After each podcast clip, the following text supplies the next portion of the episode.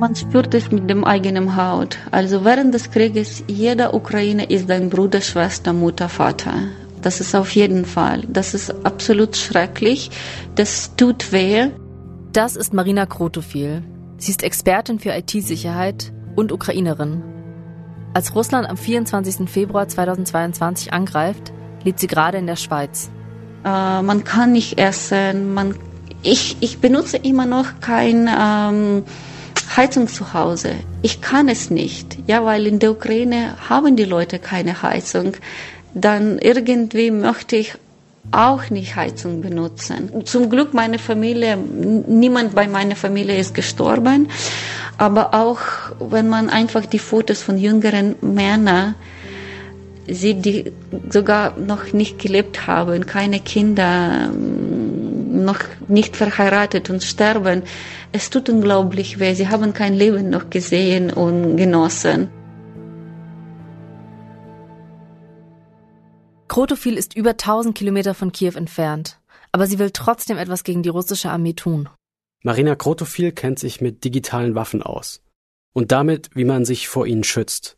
Sie weiß, wie man die Einrichtungen abschirmt, ohne die eine Gesellschaft zusammenbricht, wie man zum Beispiel Stromkraftwerke vor Hackerangriffen verteidigt oder wie man verhindert, dass digitale Angreifer Wasserspeicher übernehmen oder Atomkraftanlagen. Dass das eine echte Gefahr ist, das weiß ich schon lange. Wir haben es in der ersten Folge erzählt. 2015 hatten russische Hacker die Stromversorgung im Westen der Ukraine lahmgelegt. Es war das erste Mal überhaupt auf der Welt, dass Hackern so etwas gelang. Our uh, National Cyber Defense Center, which reports into the president, they asked me to conduct training for the owners of critical infrastructure. Kurz bevor der Krieg ausbricht, meldet sich das staatliche Cyberabwehrzentrum der Ukraine bei Marina. Das Cyberabwehrzentrum ist eine Behörde, die dem Präsidenten unterstellt ist, Volodymyr Zelensky. Krotofil soll eine IT-Schulung organisieren. I had everybody in my training from nuclear plant, railway, chemical, water, everything. Marina Krotofil hat im Gespräch mit uns manchmal Englisch geredet. Sie fühlt sich damit wohler als in Deutsch.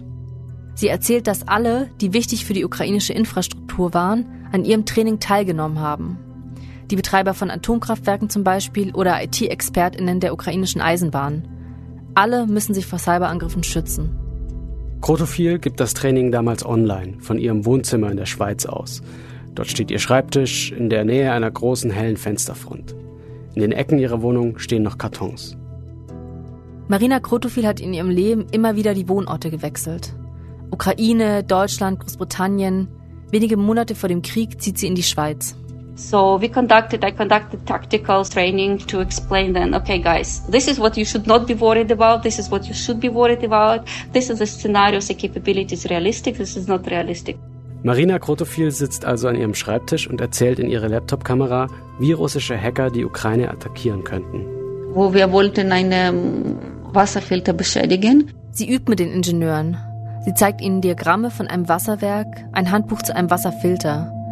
Die Ingenieure sollen überlegen, wo würde ein Hacker das Werk angreifen oder den Filter manipulieren. Die Mitarbeiter sollen lernen, wie Hacker zu denken. Hier fühlt sich das noch an wie reine Theorie. Nach dem Training, in, nach ein paar Tagen, äh, das, das Krieg angefangen.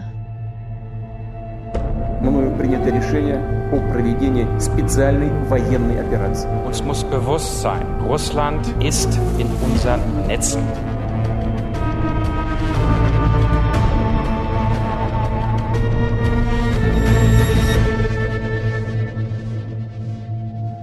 Ihr hört Putins Krieg im Netz, was die Vulkanfiles enthüllen. Ich bin Alexandra Reukow. Und ich bin Hannes Munzinger. Wir arbeiten für den Spiegel. Und wir haben geheime Dokumente aus Russland bekommen, die zum ersten Mal im Detail zeigen, wie die Geheimdienste, wie der Kreml, wie Putin für den Krieg im Internet aufrüstet. Darum geht es in diesem Podcast. Und nicht nur das. Wir zeigen, wie Russland digitale Waffen in der Ukraine einsetzt und wie wir alle zur Zielscheibe werden. Und das ist Folge 3. Sandwürmer.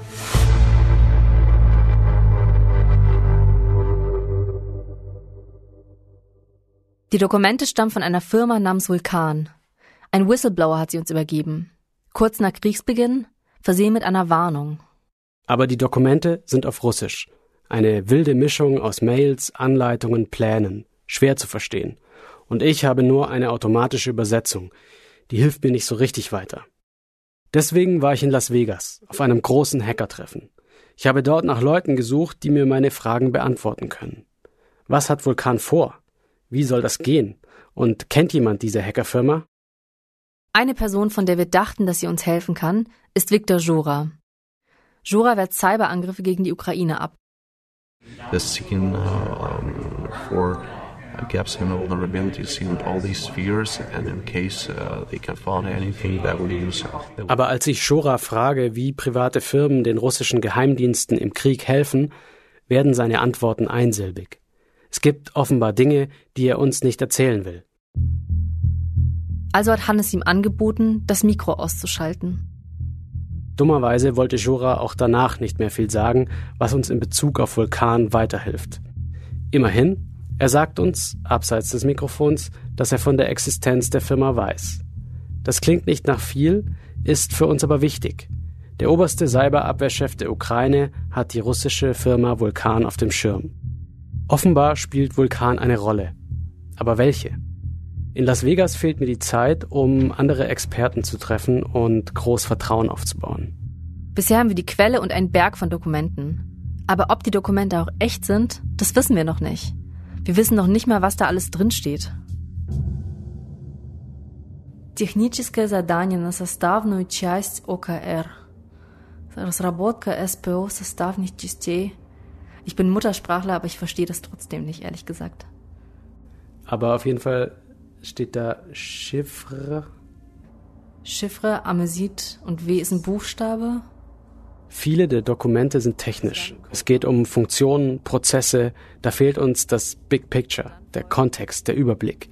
Jemand, der uns sagt, wie das zusammengehört. Aber je länger wir suchen, desto öfter finden wir Dokumente, die eindeutig sind. Da gibt es zum Beispiel eins, das heißt Taktike Technische Zadanie. Auf Deutsch heißt das taktisch-technische Aufgabenstellung.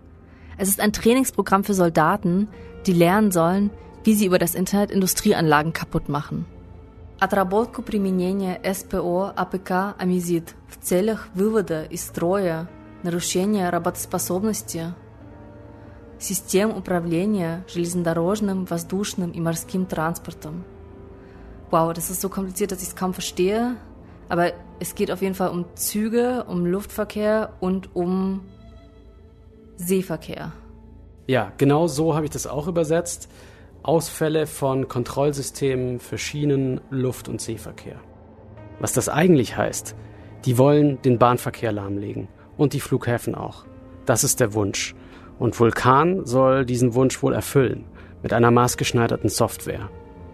В части отработки мероприятий по противодействию нарушению штатного режима работы систем энергоснабжения и жизнеобеспечения. – Wow.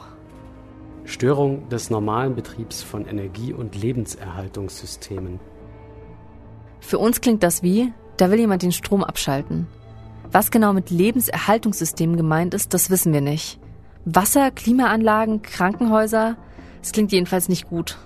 Hin und wieder taucht auch das Wort verteidigen auf. Die Soldaten sollen auch lernen, das IT-Netzwerk der russischen Armee zu verteidigen. Wenn wir diese technischen Beschreibungen lesen, dann ist es ungefähr so, als würde ein Viertklässler, der gerade schreiben lernt, sein erstes Buch lesen. Es geht schon irgendwie, aber es dauert einfach. Manchmal stolpern wir über Bilder oder einzelne Worte und Namen, die uns aufhorchen lassen. Zum Beispiel stoßen wir auf eine Landkarte, auf der ein Schweizer Atomkraftwerk markiert ist. Offenbar eines der Ziele, die Vulkan ausgekundschaftet hat. Wir brauchen jemanden, der sich all diese Seiten einmal kurz anschaut und dann sagt, ich habe verstanden, was die russischen Geheimdienste vorhaben und ob die Firma Vulkan ihnen dabei hilft und wenn ja, wie genau. So in die Richtung, holt euch mal einen Tee, setzt euch hin, ich erkläre euch das jetzt. Also treffen wir Marina Krotofil, die IT-Expertin aus der Ukraine. Sie schreibt gerade an ihrer Doktorarbeit. Jahrelang hat sie fast ausschließlich Hackerangriffe aus Russland analysiert. Weshalb sie in der Ukraine kurz vor Kriegsbeginn gefragt ist. Sie zeigt, wie russische Hacker angreifen, wie man sie erkennt und wie man sie abwehren kann. Oder noch besser, sie gar nicht erst in die Systeme reinlässt.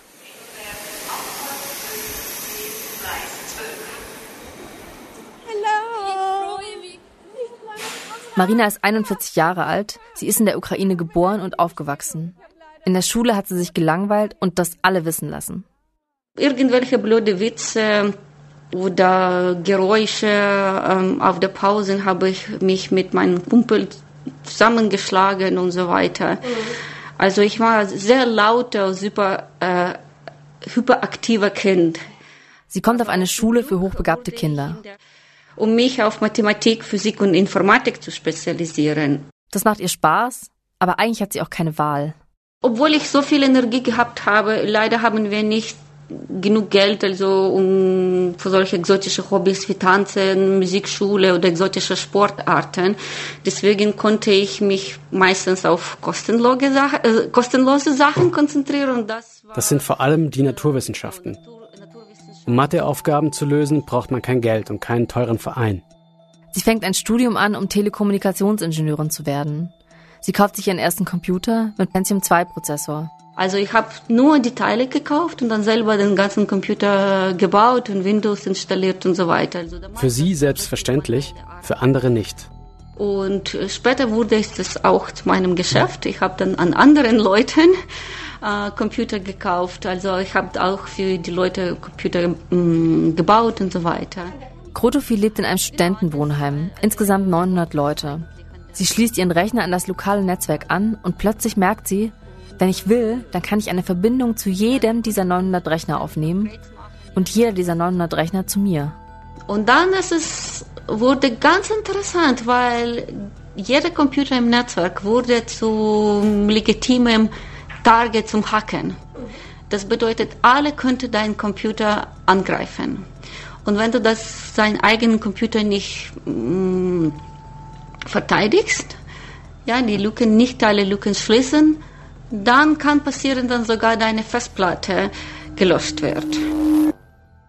In diesen Jahren lernt Krotophil, wie man sich in andere Rechner hackt. Und wie man sich davor schützen kann. Auf jeden Fall, alle meine Kumpel dachten, dass ich so in diesem Computersicherheit gut bin, dass sie haben extra versucht, mich zu hacken, so dass ich besser lerne, wie ich mich verteidige. Das war eigentlich eine Hilfe für mich. 2005 zieht sie nach Deutschland. Nein, ich konnte gar, gar kein Deutsch. Also das war ein bisschen abenteuerlich, weil damals konnte ich entweder Deutsch noch Englisch sprechen. Es ist fast ohne irgendwelchen Sprachen bin ich umgezogen. Das war ein Wunder. Sie studiert in Hamburg, macht zwei Master gleichzeitig, auch wieder im Bereich IT-Sicherheit. 2010 fängt sie mit ihrer Doktorarbeit an. Sie konzentriert sich auf einen Bereich, auf den damals nur wenige schauen. Die IT-Sicherheit von Kraftwerken und Industrieanlagen. Damals gab es schon Befürchtungen, dass der Angreifer das durch Cyberangriffe, äh, mm, also solche Systeme, also physikalische Systeme sabotieren kann. Und das war mein Fokus. Vielleicht ist Marina Krotophil unsere beste Chance, die ganzen Dokumente zu verstehen. So stellen wir uns das vor. Und tatsächlich kommt sie zu uns ins Büro.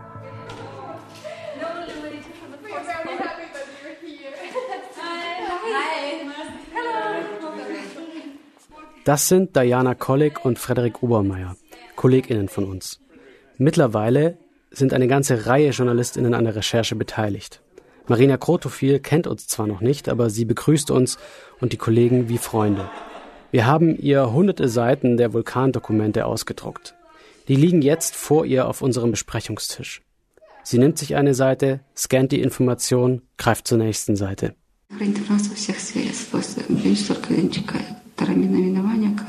Aha. Okay, interesting. What do they mean by this? Und dabei redet sie, manchmal so schnell, dass wir nicht mitkommen. Mhm. Применением конвертера данных для Словении. Okay. This is, this is, I really would like to understand. Die ersten Seiten sagen Krotophil auch nicht sonderlich viel. Aber sie liest und liest und geht mit uns die Dokumente durch. Das geht Stunden so. Ah, Oh, just a second. Okay, now it's becoming interesting. Wizard but there is definitely very clear intention that this system is supposed to be operated. I mean, it's no joke. No joke. Marina Krotofil ist angefixt von der technischen Beschreibung eines Programms. Das Programm taucht in mehreren Dokumenten auf. Der Codename ist Scan. Was genau Scan macht, darüber rätseln wir seit Wochen. Aber Krotofil hat sofort einen Verdacht. Yes, this, this software overall is offensive. Sie nennt Scan ein offensives Programm, also gemacht, um anzugreifen. It's a tool to facilitate collection and discovery, reconnaissance. Reconnaissance, das heißt militärische Aufklärung. Das ist wie im normalen Krieg. Bevor man angreift, braucht man erstmal eine Liste von Zielen. What this uh, software does, it goes into the network, scans it, builds the graph, uh, maps the vulnerabilities, uh, and uh, basically sends it back. So it's basically automation of network discovery. Scan durchsucht Netzwerke und erstellt eine Übersicht. Was für Computer sind da? Welche Verbindungen gibt es? Und Scan sucht nach Computern, die sich hacken lassen. Diese Computer können überall stehen. In einer Botschaft, in einem Kraftwerk, bei euch zu Hause. Scan sammelt diese Infos und hält sie bereit. Für das russische Militär und für seinen Geheimdienst. Wenn die einen Hackerangriff starten wollen, dann müssen sie keine Zeit mehr mit der Aufklärung verschwenden. Alles ist automatisch vorbereitet. Scan weiß, welche Lücken man ausnutzen muss. So steht es zumindest in den Vulkandokumenten. Auch ein Fernseher ist heutzutage oft ein Computer mit Internetanschluss oder euer Handy in der Hosentasche. Stellt euch vor, das russische Militär bekommt den Befehl, das Stromnetz in Deutschland auszuschalten. Dann wäre Scan ein nützliches Programm. Wie ein Spion, der das Ziel schon mal ausgekundschaftet hat, damit die Armee später weiß, wo sie angreifen soll. Stellt euch vor, Scan hat schon nach Computern gesucht, die sich in Deutschland befinden und die zu einem Kraftwerk gehören. Jetzt spuckt es den russischen Soldaten eine Liste dieser Rechner aus und welche Möglichkeiten sie haben, um diese Computer zu hacken. Solche Rechner ausfindig zu machen, das dauert normalerweise Monate. Aber stellt euch wieder vor, Scan hat rund um die Uhr nach Schwachstellen gesucht und sie gesammelt. Die russische Armee muss sich jetzt nur noch entscheiden, wo sie angreifen will. Scan kann dem russischen Militär also helfen, Einfallstore in unsere Infrastruktur zu finden. So erklärt es uns Marina Krotofil.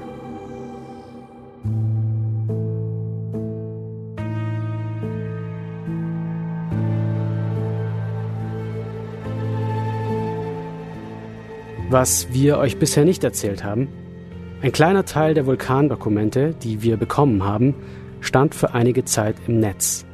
Nicht sehr sichtbar, aber irgendwo im Internet. Einfach ein Link. Jeder, der diesen Link kannte, hätte die Dokumente runterladen können und wäre auf einen kleinen Teil der Vulkan-Files gestoßen. Neben dem Link steht eine Zahl. Sie zeigt an, wie viele Leute auf den Download-Knopf gedrückt haben. Wir schauen immer mal wieder nach. Zwölfmal wurden die Dokumente heruntergeladen. Dann ist der Link eines Tages tot. Hannes hat von der Quelle allerdings viel mehr bekommen als das, was in diesem Download-Link war. Aber wir haben uns seitdem gefragt, wer sind diese zwölf Leute? Wer hat diesen Link noch gefunden? Und wer weiß jetzt von Vulkan und den geheimen Programmen?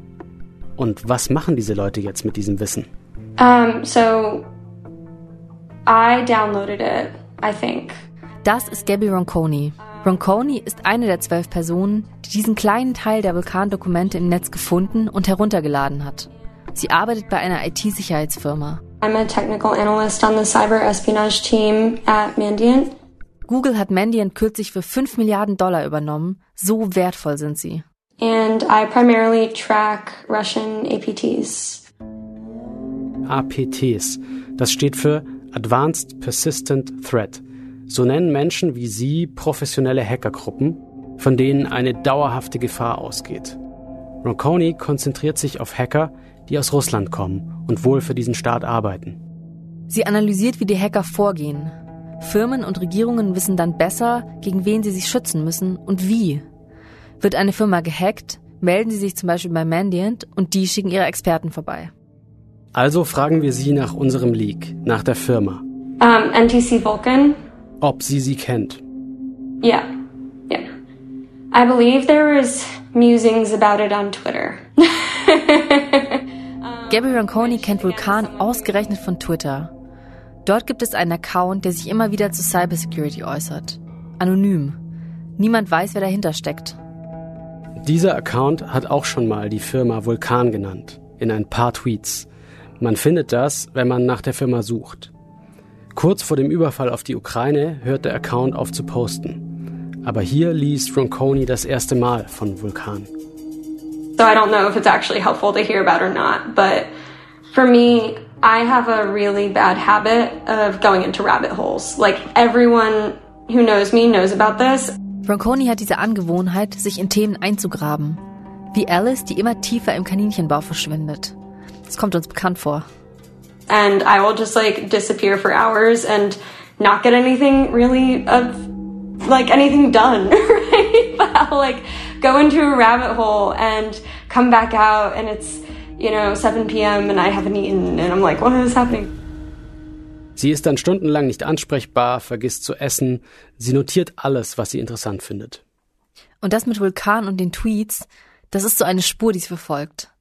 Sie notiert sich den Namen der Firma, nur für den Fall, dass er irgendwann mal wieder auftaucht. Und genau das passiert ein paar Wochen vor dem Krieg gegen die Ukraine. Da bekommt Mandiant einen Tipp, der sie zu dem Link im Netz führt. Von wem, das sagt Gabriel Ronconi uns nicht. Immediately, I was just kind of shocked by the amount of information that was in it. Sie lädt die paar Dutzend Dateien herunter und ist schockiert, weil die Informationen darin so detailliert sind. And I just started taking notes right off the bat on, you know, any names that were mentioned, sort of any like keywords that I could identify. Ronconi notiert sich Namen und Dinge aus den Dateien, die sie für wichtig hält. Dann verschwindet sie wieder in ihrem Rabbit Hole. You don't see it every day. Das geht weit über das hinaus, was Ronconi normalerweise zu Gesicht bekommt. We don't necessarily often see the other side of things where it's like Üblicherweise analysiert Ronconi Spionagesoftware, also das Endprodukt. Stellt euch einen Tatort vor und eine Kommissarin, die eine Kugel findet. Vereinfacht gesagt ist das Ronconi. Mit der Kugel kann sie herausfinden, welche Waffe der Täter verwendet hat, aber nicht wer die Tat geplant hat. Mit diesem Leak ist es andersherum. one of the things is that a lot of the you know a lot of the things in the leaks are like related to design docs so you have to kind of like comprehensively understand what exactly the design doc is trying to say Denn jetzt bekommt sie die Einblicke, wie solche Angriffe geplant werden. Wir haben monatelang gedacht, dass wir mit niemandem reden können, weil nur wir diese hunderten Seiten haben. Mit Marina Krotofil haben wir uns mehrfach getroffen, uns gemeinsam durchgewühlt. Das hat Stunden und Tage gedauert. Gabby Ronconi hingegen ist einen Schritt weiter. I think to me the amount of detail that was in a lot of the a lot of the documents especially like even the readme right just had a lot of again like names right off the bat um, names of organizations that were involved it seemed like it was untouched unredacted Viele der Dokumente sind verdammt detailliert. Also will sich Ronconi Zeit nehmen und alles genau verstehen. So i had a couple of weeks to look at it and then had completely needed to completely shift gears and start working on um, incidents or uh, cyber operations related to to the war to help out there Der Krieg kommt dazwischen.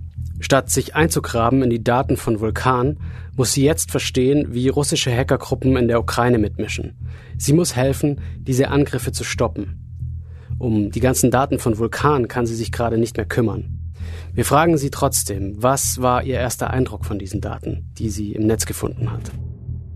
I think the main takeaways from my initial look at Scan um, were kind of that the project itself is really large and there are different components here and is really meant to be multifunctional. Sie sagt, Scan, das Programm, das wir in unseren Dokumenten entdeckt haben, Scan sei riesig, würde viele Aufgaben vereinen. So you have things like a database of vulnerabilities that Scan has kind of within it.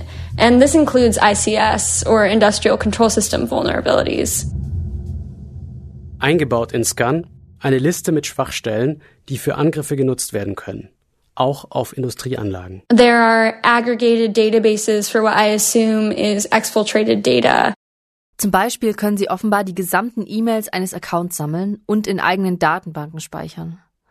Auch Gabby Ronconi kommt zu dem Schluss, Scan ist da, um anzugreifen. Also soll ich jetzt sagen, äh, wo wir waren oder nicht? Also, okay. Hannes ist hier an einem Flughafen. Nachdem wir mitbekommen haben, dass auch andere Menschen Teile des Materials kennen, haben wir versucht, noch mehr Leute zu finden, die sich mit Vulkanen beschäftigen und die das Material schon analysiert haben. Und wir haben solche Menschen gefunden. Es gibt nur ein Problem.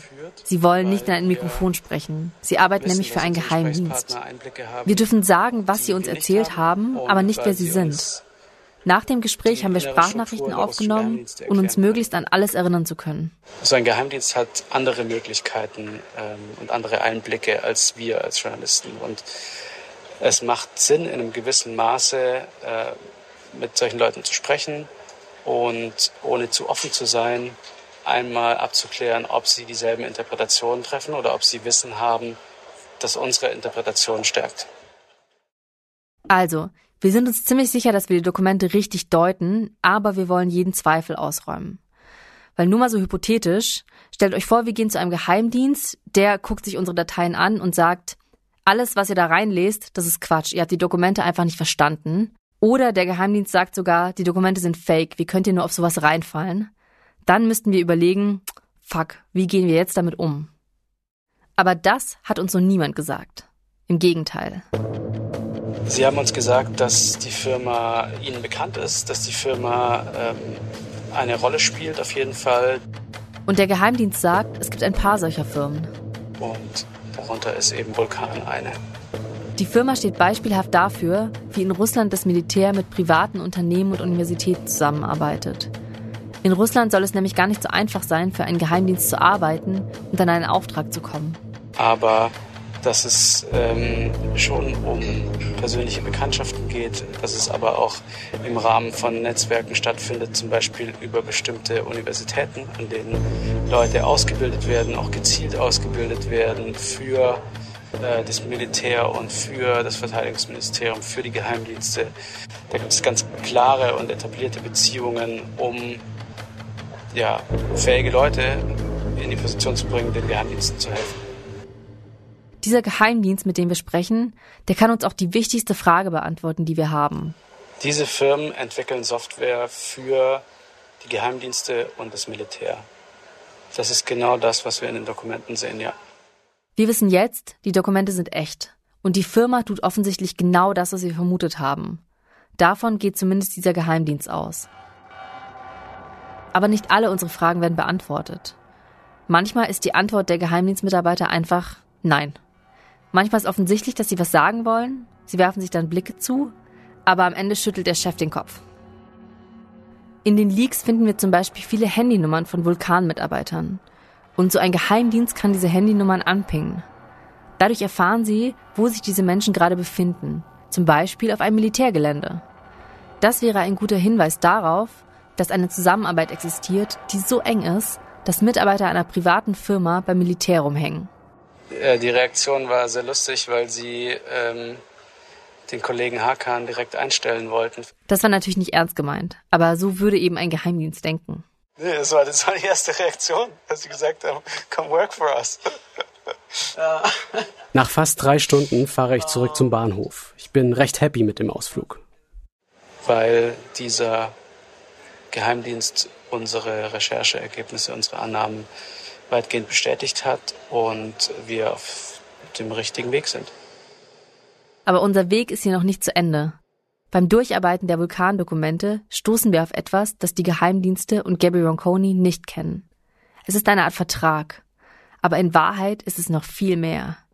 Denn auf der ersten Seite, oben links, da stehen fünf Ziffern.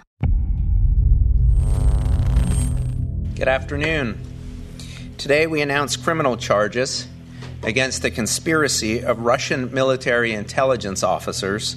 Das ist die Stimme von John Demers, dem Abteilungsleiter für nationale Sicherheit des US-Justizministeriums. The defendants in this case were all members of the military unit 74455 of the Russian Main Intelligence Directorate, known as the GRU. Das war im Oktober 2020. Ganz großer Auftritt. Er verkündet, dass die USA sechs russische Hacker anklagen. Diese Hacker, sagt Demers, gehören zu einer russischen Militäreinheit mit der Nummer 74455. Und was steht oben auf unserem Dokument? Genau, 74455.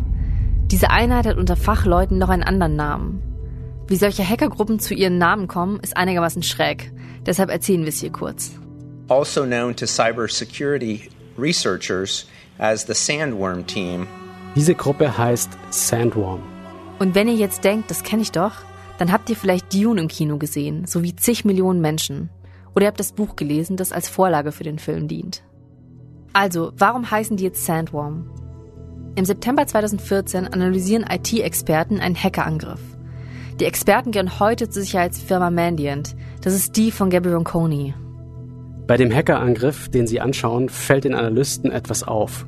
Das Programm, mit dem die Hacker angegriffen haben, enthält Begriffe wie Arrakis 02 oder Haus Atreides 94. Das sind Bezeichnungen aus Dune. Arrakis ist ein Planet, das Haus Atreides ist eine Gruppe, die dort um die Macht kämpft. Die IT-Experten finden in vielen weiteren Angriffen Begriffe aus Dune. Die Hacker sind offenbar Dune-Fans und sie haben in mehreren Ländern auf der Welt zugeschlagen. Also taufen sie die Gruppe Sandworm nach den Riesenwürmern, die in Dune unterirdisch durch die Wüste kreuzen. Und die dann plötzlich aus dem Nichts auftauchen und alles um sie herum zerstören. Mandiant verfolgt Sandworm jahrelang. Erst durch die Anklage der Amerikaner erfahren sie, dahinter steckt die Militäreinheit mit der Nummer 74455. Auch Marina Krotofil jagt die Hacker von Sandworm seit Jahren. Sie ist geradezu besessen von ihnen. So besessen, dass sie selbst im Urlaub nicht damit aufhören kann. Ja, ich war äh, im Urlaub in den USA, in den Bergen und dann habe ich in der Flug Anruf bekommen, Marina, ist es wieder passiert? Im Dezember 2016 steht sie mitten in einem Nationalpark. Dort erfährt sie, Hacker haben in Kiew ein Stromkraftwerk angegriffen. Wir haben in der ersten Folge kurz davon erzählt. Damals ging in Kiew für ungefähr eine Stunde der Strom aus. Marina Krotofil ahnt damals schon, dass russische Hacker dahinter stecken. Sie will sofort wissen, was passiert ist. Urlaub hin oder her. Ich war in, äh, oh Gott, Zion, das war in Zion. Äh, Zion, das ist ein Nationalpark. Ich habe tatsächlich also von einem Gipfel zu anderem gegangen. Ich habe nach Internet gesucht. Habe ich äh, Connection oder nicht? Sie will sofort wissen, hat die Sandworm-Einheit in Kiew zugeschlagen. Das ist ziemlich typisch für Krotofil. Sie ordnet zeitweise ihr ganzes Leben dem Kampf gegen diese Einheit unter. Sie tauscht sich sogar mit Mitarbeitern deutscher Behörden über Sandworm aus. Die sagten, Marina, du musst dann irgendwann aufhören und eigenes Leben haben. Aber daran hält sie sich nicht. Was Marina Krotofil in all den Jahren nicht findet, ist das, was wir jetzt in den Händen halten. Ein Beleg, wofür die Einheit 74455 externe Hilfe braucht. Und zwar von Vulkan. Das System, von dem wir euch erzählt haben, Scan, das wird auch für Sandworm entwickelt. Sandworm, das sehen wir in den Dokumenten, hat Sonderwünsche. Vulkan soll ihnen die Arbeit erleichtern. Es geht um technische Details und gehackte E-Mail-Postfächer. So steht es in einem Dokument. Das ist das erste Mal überhaupt, dass ein Papier von Sandworm in die Öffentlichkeit gelangt. Die Firma Vulkan und Sandworm haben demnach enge Verbindungen. Beide arbeiten offenbar daran, Infrastruktur in anderen Ländern anzugreifen. Lasst uns nochmal zusammenfassen. Wir wissen, dass Vulkan Software für Soldaten schreibt, mit denen diese trainieren können, Züge entgleisen zu lassen und Stromkraftwerke lahmzulegen. Und wir können davon ausgehen, dass Vulkan einer der gefährlichsten Hackergruppen der Welt Arbeit abnimmt. Sandworm. Was wir uns jetzt fragen, wo wird diese Software eingesetzt? Marina Krotofil sagt, sie können uns da nicht helfen. Aber sie habe Freunde in der Ukraine, die hätten schon mal von Vulkan gehört. Ob wir uns vielleicht mit denen treffen wollten? In der nächsten Folge reise ich nach Kiew und werde dort eine der merkwürdigsten Verabredungen meines Lebens haben. Und ich spreche mit einer Frau, die erlebt hat, wie Russland in den besetzten Gebieten das Internet unter seine Kontrolle gebracht hat. Und dann treffen wir den Mann, der jahrelang eine der stressigsten Aufgaben in der Ukraine hatte, die digitale Verteidigung.